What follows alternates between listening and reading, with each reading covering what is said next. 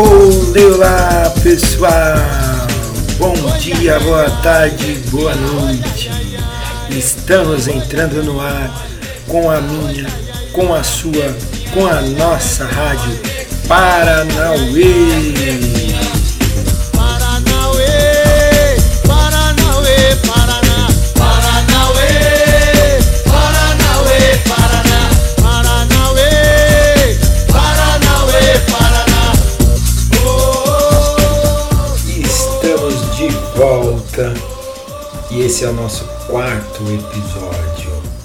Essa semana a rádio completa um mês de nascida, um mês de existência. E que alegria estar aqui novamente com vocês, queridas e queridos ouvintes da Rádio Paranauê. Hoje temos dois incríveis participantes. E sem muita demora, já anuncio o primeiro participante é o Fábio, aluno do quarto ano A, e ele vem para participar do quadro Porque comecei a jogar capoeira. Olá pessoal, eu tô no quarto ano A. Não, eu sou o Fábio, eu tô no quarto ano A e eu queria falar que a capoeira é um. Gostei muito de fazer uma. Dá pra brincar, dá pra. Né, dá pra fazer capoeira em qualquer lugar. No meio da rua, dá pra fazer capoeira. E eu dediquei minha vida na capoeira, jogando com meus amigos, jogando com o Maurício. E eu gostei muito de, de ter jogado com meus primos com meu, com meu amigo. E o meu, e o meu golpe favorito que eu vi no, num vídeo de capoeira penta. E o outro golpe é ao sem mão, que, eu, que o Pança ensinou pra gente com uma corda lá na usina. E o, e o, o a bananeira. E também eu inventei uma outra, um outro AU e uma outra bananeira. Que é tipo, você vai de bananeira, depois você joga seu corpo pra, pra frente. Tipo, dá um mortalzinho. E sem falar que eu aprendi com, com. Eu aprendi a dar flick, foi muito legal. Já sei fazer sozinho, sei fazer uma caquinho. E também, eu, o que eu gostei também é que eu comecei pro meu professor Pança. Falei assim: Pança, me dá um apelido de capoeira. Daí eu fiquei dando umas dicas para ele. E daí ele me deu o, o apelido de Besourinho na capoeira. E esse apelido veio de um, de um filme chamado Besouro. Daí eu gostei muito desse apelido. Daí eu jogo muito e foi muito legal. E eu gostei muito da, de ter de ter a oportunidade de ter gravado aqui, de ter aparecido na rádio. E eu agradeço o meu professor, Pança, o meu, os meus amigos, o Mau, Maurício, todo mundo que joga capoeira lá na usina. E tchau, acho que é só isso. Tchau.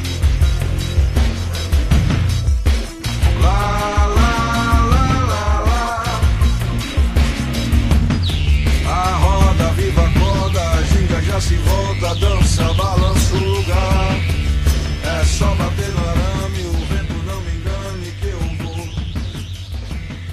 A roda, viva a corda, a ginga já se volta, dança, balança o lugar. E Fábio, Besourinho, que maravilhosa história. Quanta coisa linda contou pra gente. Nós que agradecemos muito a sua participação aqui na rádio. Você é muito querido, viu? Um grande beijo no seu coração. Agora, queridos ouvintes, vamos para a nossa segunda convidada, a querida Ana Mota, professora do primeiro ano B, que vem para participar do quadro História Povo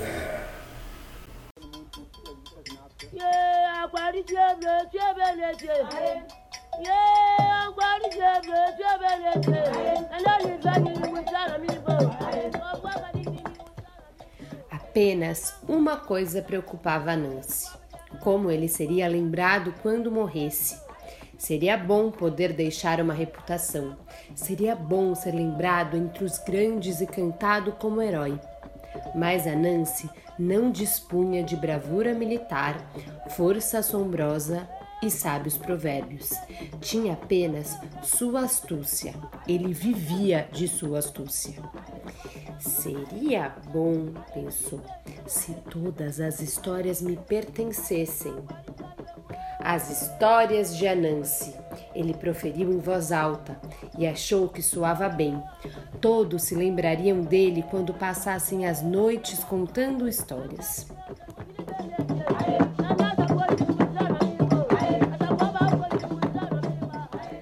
A Nancy não perdeu tempo vangloriando-se do título. Mas quando o rei das florestas ouviu falar daquilo, disse a Nancy: Nomes grandiosos são dados àqueles que empreendem grandes façanhas. O que você fez para merecer tal honra? Submeta-me a uma prova, grande rei, e descobrirá que não mereço menos, respondeu Anansi, sem se deixar perturbar. Até hoje, ninguém capturou com vida três coisas: Uoa, a família inteira de abelhas melíferas, a Boatia, da floresta de gnomos, e Nanka, a Piton. Realize esse feito e as histórias serão suas. Estou à disposição, Majestade, respondeu Anansi. Embora seja pequeno, aprendi a descobrir as fraquezas dos grandes. Em três dias terá prova de minha superioridade.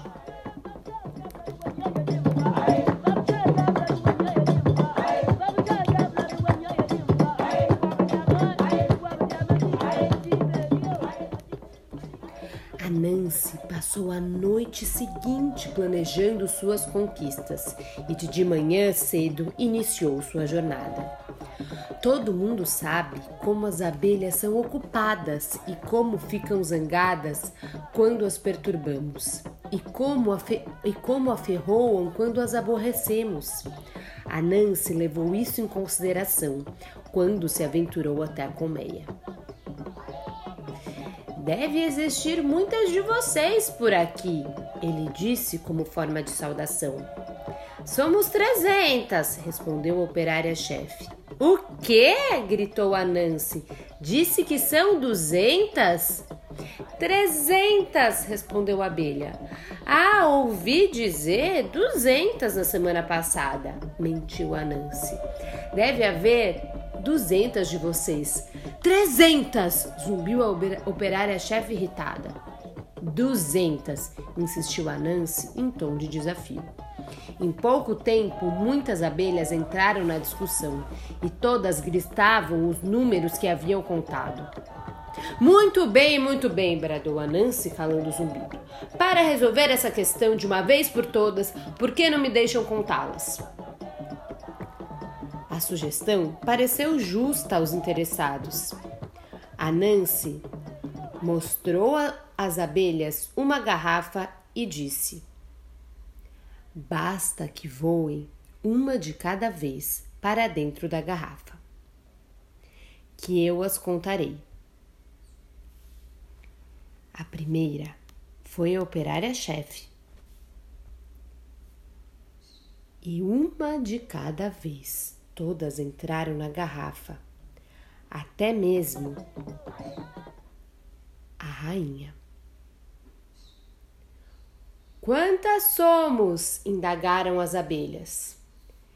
Trezentas, respondeu a Nancy, selando a boca da garrafa. Eu falei, disse a operária-chefe. Sim, mas agora capturei todas vocês. Embora as unissem com toda a sua força, ele as carregou até sua casa.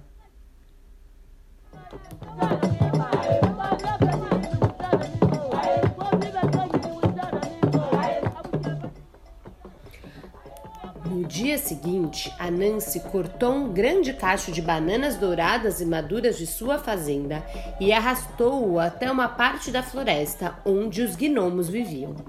Bem, o fato é que eles eram muito espertos. Podiam correr silenciosamente pela selva numa velocidade tão alta que o olho humano não conseguia enxergá-los.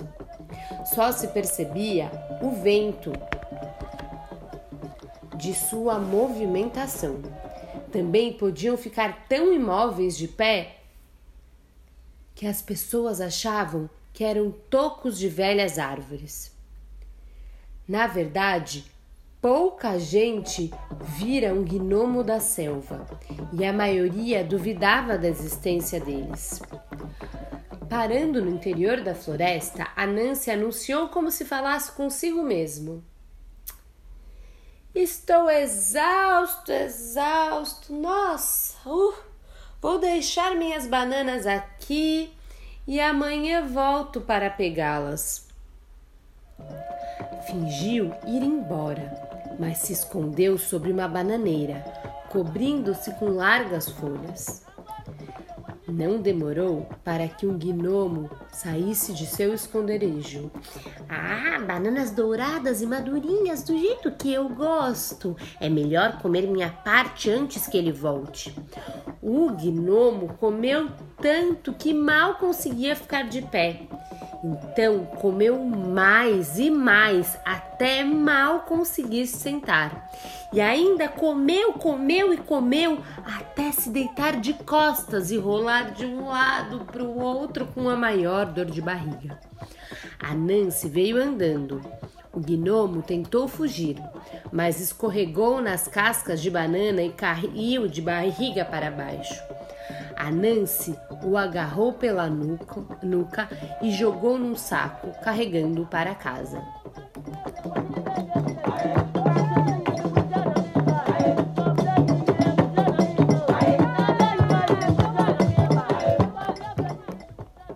No dia seguinte, a Nancy estava andando perto do rio onde Nanka, a Piton, se banhava. Ah, Nanka, todos falam de sua pele magnífica e de seu tamanho majestoso. Ah, sim. Não há ninguém tão magnífico quanto eu. Sabe, eu fico aqui me perguntando qual que é exatamente o seu comprimento. Cortei esse pedaço de bambu em meu sítio e ele parece maior do que você. Tss, bobagem. Bem, já que não, se não se importa, poderia ficar ao lado dele por um minuto só para eu provar que eu tô errado? Está bem, mas seja rápido. Depois de um minuto, Nanka perguntou: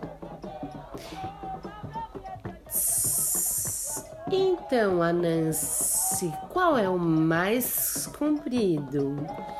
Hum, ponderou Anansi. É difícil dizer porque seu pescoço e a sua cauda não param de se mexer. Espere um instante, já sei, vou amarrá-los ao bambu. A Nancy rapidamente prendeu bem o pescoço e a cauda da serpe- serpente. Ótimo, ele disse. Eu a peguei. E com isso carregou a Piton, as abelhas e o gnomo para o rei da floresta.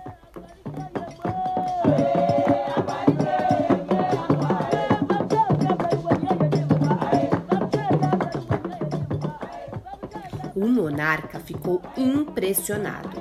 Ele reconheceu a grandeza de Anansi e o consagrou como dono de todas as histórias. Até hoje, em todo lugar onde se contam histórias, o nome de Anansi é mencionado como o senhor das melhores narrativas.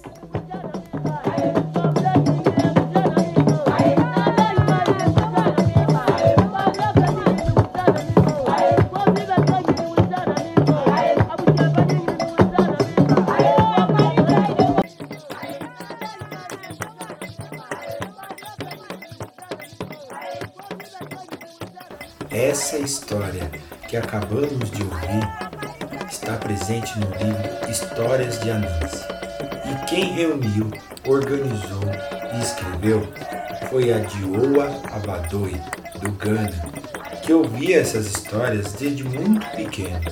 A ilustração linda que está no livro é do babá Wagé de Aquité, que é lá do Mali. Diz a tradição que as primeiras pessoas a contarem as histórias de Anansi foi o povo Axante, que pertencia a um grupo maior chamado Akan. E é isso, queridos ouvintes. Vamos ficando por aqui. Semana que vem tem mais. Um grande beijo e até a próxima. Tchau!